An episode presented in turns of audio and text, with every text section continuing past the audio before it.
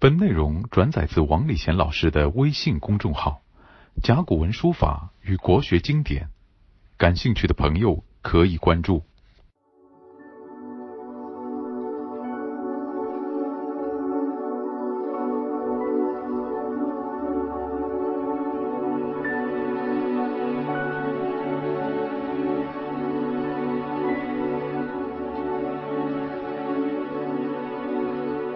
上堂课呢，介绍了孔子特别强调绘事后述，也就是说呢，啊，本色是第一位的，在上面画一些东西、涂些什么东西呢，是第二位的。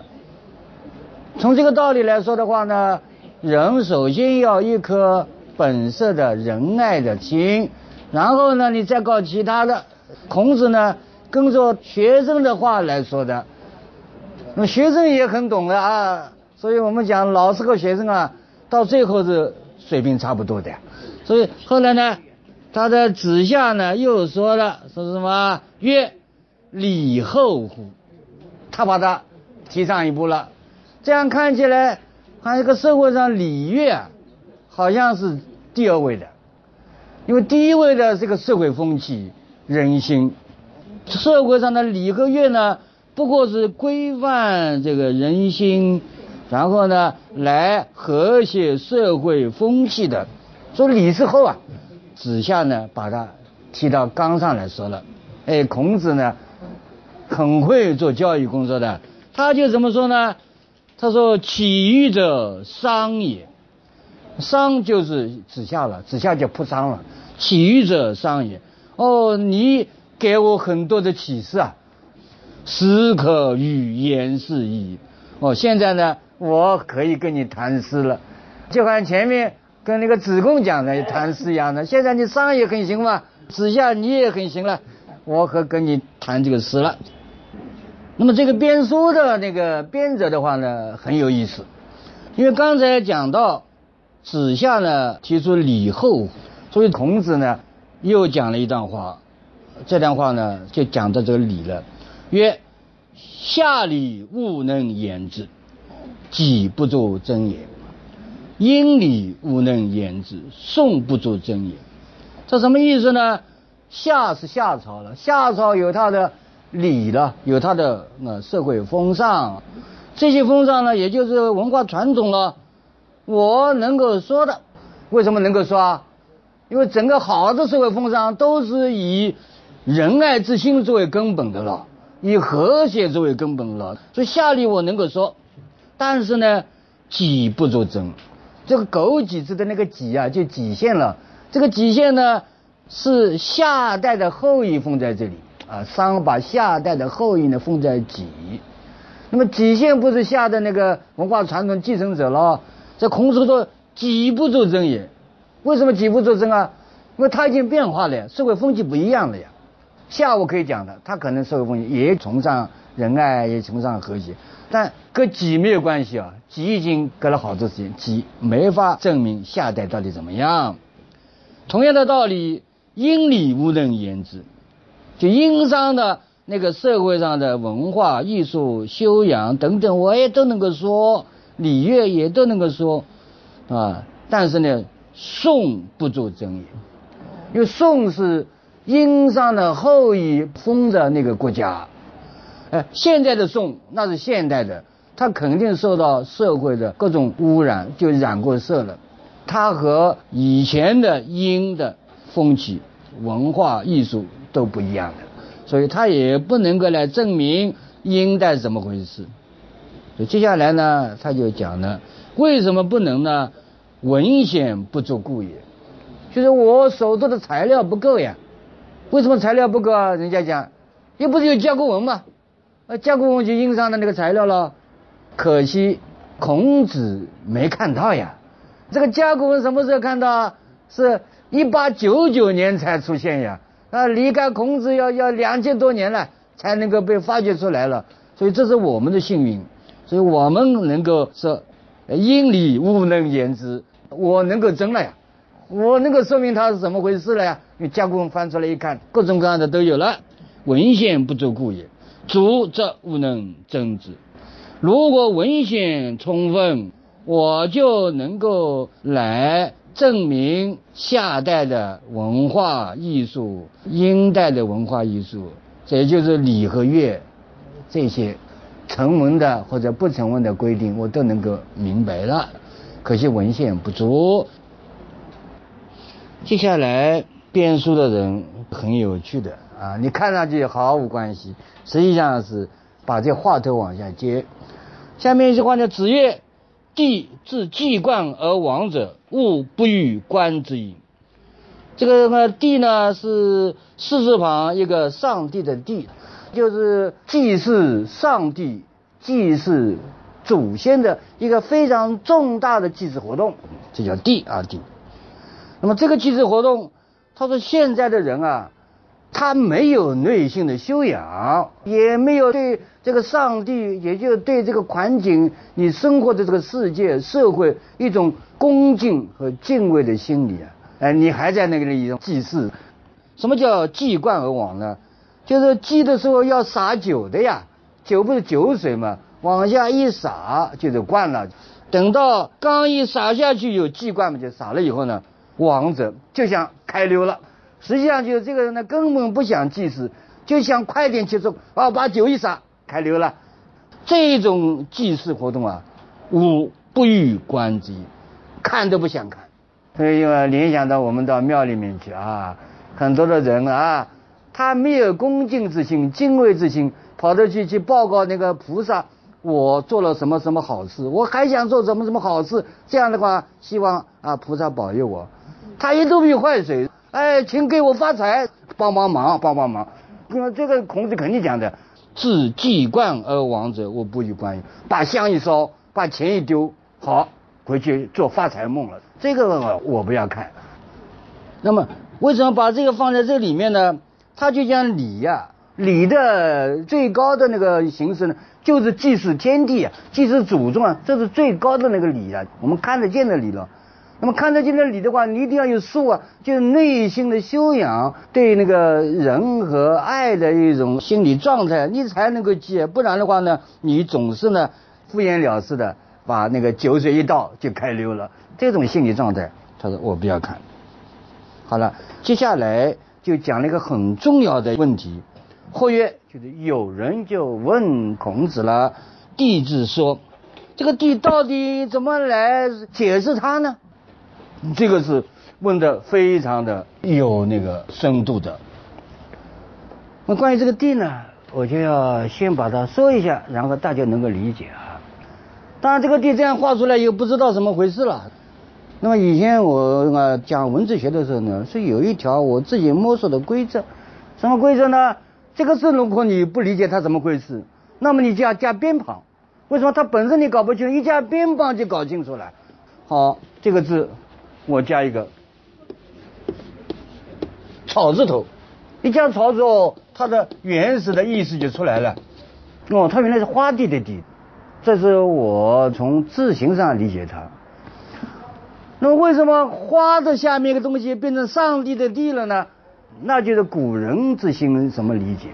我们今天大家知道的，哎呀，最了不起的是上帝安排的，叫 DNA，哎，那个是双链条的染色体啊，这么精密，稍微一点点差错，那就要么生癌了，要么高血压了，都在这个里面。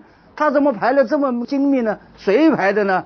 所以到后来，科学家就搞，上帝安排的，人安排不了。你再多的电脑啊，再多的计算机也弄不出这个东西。啊所以他觉得这个上帝安排的。那古人想想看，他根本什么都不懂，他就晓得我上帝什么？上帝就像花地一样的呀。你看这个一开始花来，花后面产生各种各样的果子，有李子，有桃子，有香蕉、苹果，什么都有啊。它个个都不一样，所以他觉得这个花地呢是万事万物的根本。那么。你拿这个来和我们今天的那个 DNA 来联想的话，他的想法是完全一致的，所以他觉得这个花地呢，就是上帝安排的，所以上帝就像是花地那样，把许多的奥秘啊放在这个里面，所以后来呢，这个地呢变成天地了，老天，所以我们叫它上帝，所以这个上帝啊，不是基督教传来上帝啊，我们叫的上帝是我们的本土的上帝翻译过去的，不是他先有上帝，是我们先有上帝啊。我们有上帝以后呢，哦，来了外教，怎么翻译它？就翻译上帝，这我们古代就有了。知道这个地以后呢，我们才可以往下讲。或问地之说，有人就说，请你把地给我说的清楚。当然，这个说有两层含义了。地是怎么回事？还有我们记这个天地啊，到底表示什么意思？你给我说得清楚啊！哎，很多人是搞不清楚啊，对吧？说得清楚吧？孔子讲：“子曰不知也。”你不晓得就不晓得，他不知，为什么不知啊？很有道理的，因为这个地呢是上帝，你搞得清楚吧？我们现在地也搞得清楚吧？搞不清楚啊！啊，这花地你搞得清，为什么它生桃子不生苹果？你搞不清楚，地我说不清楚。所有的最高智慧者，他都明白，他不说的。就像我开头第一课讲的“潮汐一滴水”的那个意思，一滴水就一滴水，没法说的。好，这里呢我就来讲那个释迦牟尼的那个传教的这个一段故事，非常有名的了，可能大家都知道。有一天呢，释迦牟尼呢啊，他来传教，他下面很多弟子在听他讲学啊，里面有个叫迦叶的。这一天呢，释迦牟尼呢，他不讲话，他不宣讲了，他手里捏了一朵花啊，这样子哎，兜兜看看，好，下面呢就就不知道他要说什么，只有迦叶呢微微的一笑，叫破颜微笑，哦，一微笑的话呢，这个老师和学生呢就开始对吧，心灵沟通了，于是乎呢，这个释迦牟尼就讲了下面一段很有趣的话，那么我只能。把它抄下来，原封不动的告诉大家：吾有正法眼障，我有正法。这个啊，眼障，这是佛教的话了。涅槃妙心，涅槃妙心，实相无相，真的相是没有相，就心经一样的吧？呃，色即是空，空即是色，实相无相，微妙法门。这个法门非常一微妙，不立文字，我不立文字，我就无法写下来。我也无法讲出来，凡是用词汇来说的，都不是，就好像潮气对水，无法说的，这不立文字，教外别传，在这个佛教的教育外面呢，我要另外的传的，没法说的。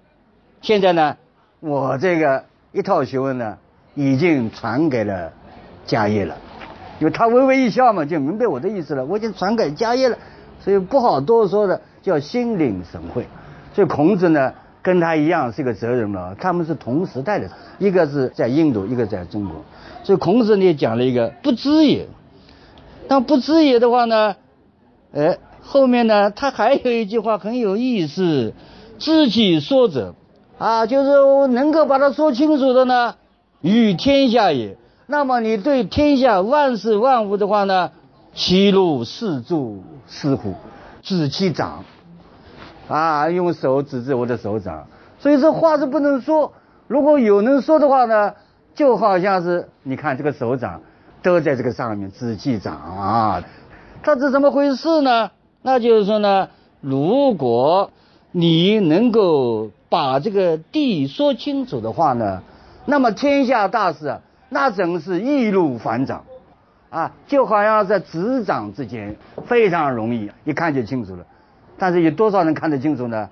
释迦牟尼看得清楚，他的大弟子迦叶看得清楚，孔子看得清楚，其他人都看不清楚啊。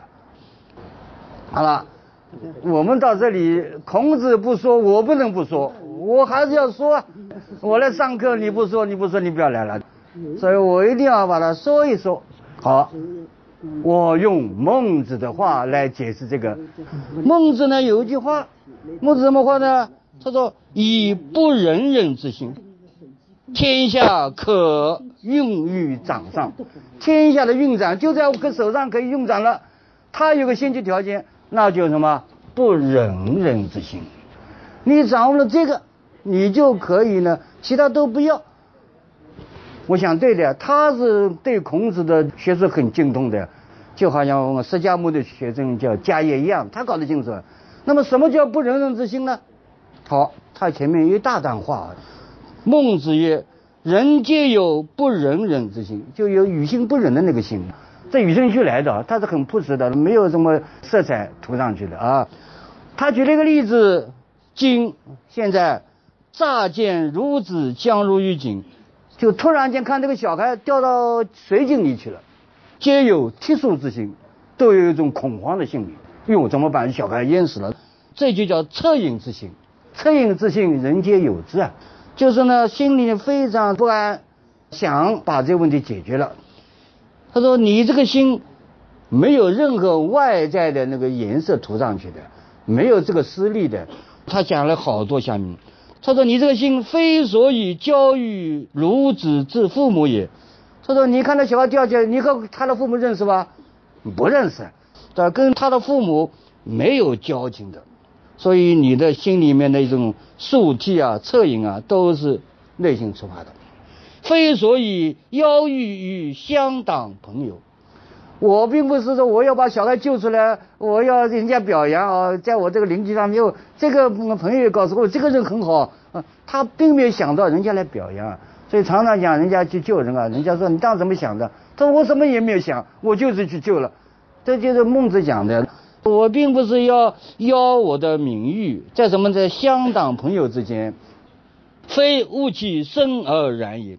并不是听到他在这个叫救命啊救命啊这个声音我才去救这个事情也没有，由是观之，无恻隐之心。如果这个人没有恻隐之心呢，非人也，不是人。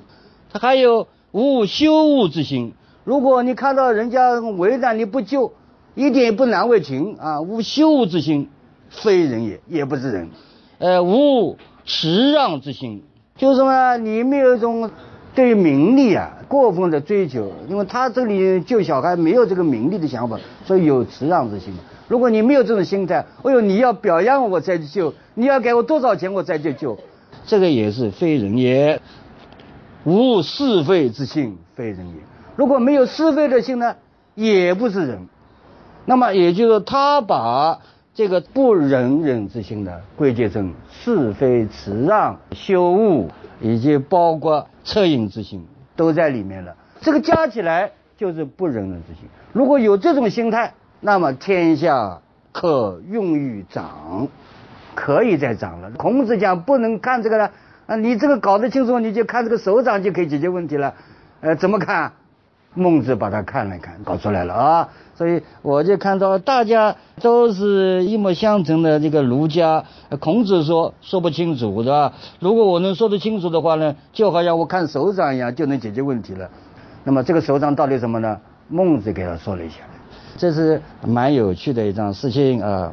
接下来呢，下面一句话呢，祭如在，祭神如神在。又回到老地方，本来讲这个要祭天地了。他说：“你要做这个事情，祭就好像是在，你一定要把心放在这里啊，不要什么祭冠而往，把个酒一浇就跑路了。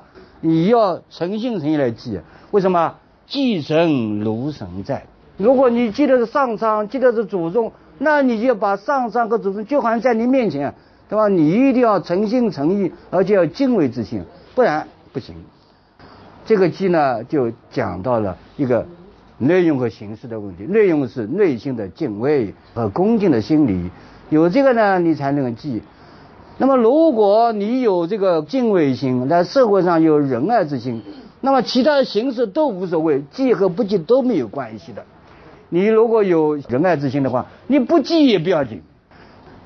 这里呢，唐代有一个禅师啊。禅师呢，有一次他到慧林禅院去了，天大冷，结果他呢，哎，看看，哟，这个没有地方好那个来取暖了，所以他就把那个菩萨，那个木头的菩萨给劈了，烧火取暖。结果旁边的人就讲了，你作为一个禅师，怎么会把那个菩萨给劈了就烧火取暖呢？这个禅师呢就回答他，我不是取暖。我要找那个菩萨的舍利子，你像木头的菩萨哪里有舍利子呢？对吧？一定要那个尸体嘛烧才有舍利子了。那么别人就讲了，这个木头的哪里有舍利子呢？哦，你懂木头是没有舍利子的，那么我烧这个木头有什么关系呢？因为他就导这个结论，你是形式上的。菩萨如果知道我要冻死的话呢，他也会让我取暖的呀，对吧？我烧这个木头和烧菩萨两回事。菩萨是有舍利子的，但是木头是没有的。所以形式和内容你要搞清楚，这是很有趣的一桩事情啊。那么我们讲寄生如神在，你不记的时候也要有神在。所以我的感觉是，任何人在社会上处事，你要脑子里有神灵在，你才能够处事啊。我们今天有一个什么？你做任何事情，你会说天知地知你知我知，这话哪里来的？哎，这话是东汉时期一个叫杨震的人说的。杨震这个人做官做的很大啊，他呢有好几任做荆州刺史，就是现在四川省的省长这类的角色。他在那做的很好。如果这个地方有贤达的人，他一定会向朝廷把他举荐出来为社会服务做官。那么他举了一个人，这个人叫什么呢？叫王密，三横王和我本家密秘密的密。这王密把他举出来做山东这个地方昌邑县的县令。有一次呢，呃，这个杨震呢又调任了，调到这个山东这地方来，所谓山东他叫东来，什么莱阳的莱，东来这地方做官。那么他路过这个昌邑了，那么你想以前把他推举上来做县令的。那个王密呢？哟，我要去拜访他吧。那天晚上呢，他得去拜访他。那么人之常情了。那么你这样对我好，我也去表达了。呃，于是乎呢，他就怀揣了金十斤，金啊，十斤，送礼了，送给他。啊，跑到那个杨镇呢路过的那个旅馆，哎，去看他了。那个我们像他老上级一类的啊。以前对我这么好，我也无以为答，就问了弄点钱给你。那么这也人之常情了。你看这个杨震怎么说呢？杨震说：“故人，老朋友啊，知君，我老朋友知道你是个好人啊，你可以为官清正的。你怎么不知故人呢？你就不了解我老朋友的心理呢？”他就这么说。这个王密怎么说呢？晚上了，这个是莫夜也。无知者没人知道的是吧？我跟你两个人，我给你，你收下，没人知道。但我是我送给你也正常，你收下也正常的，我们是好朋友嘛。结果他东汉的那个杨震怎么说呢？曰：天之神之，还有什么？哎，知我知之，天还知，神也知啊。还有知道我也知道你呀，他知道我收了钱，他知道你给了我钱。那就天知地知你知我知了，何谓无知呢？怎么说没有人知道呢？有四个人知道了，一个天知道，一个神知道，一个你知道，一个我知道。所以呢，一讲了以后呢，这个王密呢非常惭愧，马上收回来走了。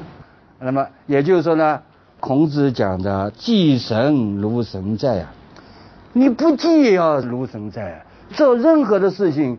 你都要知道神在你边上，你有这种心情，你再去祭神，那肯定是非常虔诚的。如果没有这种心态，到庙里去，一百次都没有用处。好，关于这个神，我在这里简单的介绍一下啊，神。这个神呢，也是一个古字。这个神呢，它是画了天上的闪电，就叉叉的一个闪电。这个闪电还会分叉，后来呢，就把这一个当做一根主线呢，就画成一条直线，旁边的分叉呢，就变成这样了，就这样了。这样一来，连在一起就升。所谓升，就是从天上往地上啊，直上而下，很长的一条叫升的。那么这个升呢，把它一拐弯呢，就是电了。所以闪电和升是一回事。那么后来啊，这个电呢加雨字头啊，因为它是天象嘛，加雨字头就电了，是吧？那么这个字是具体的闪电，具体的闪电。那么如果你认为闪电是天上的神灵，那么你就加四字旁，就是神了。所以后来这个神呢一分为二，具体的就是电，抽象的就是神。你知道了以后呢，我们就知道中国古人为什么你做坏事天打雷劈。那就是神灵要惩罚你的。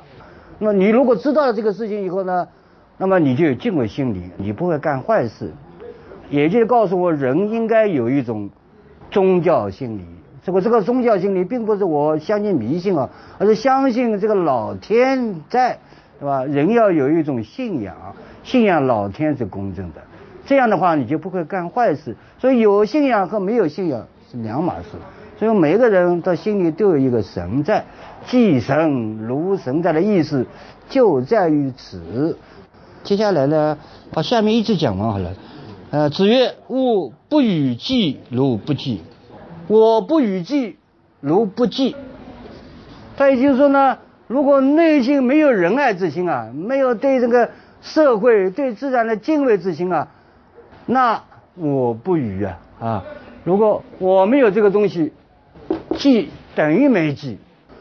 如果我没有带着一颗仁爱之心、对社会敬畏之心、对神灵敬畏之心，我来记啊，和不记没有两样。所以我看到庙里芸芸众生熙熙攘攘为民而来、为利而往，都到庙里烧香，这等于是没有烧。那么你想想，你为什么有虔诚心理就会好呢？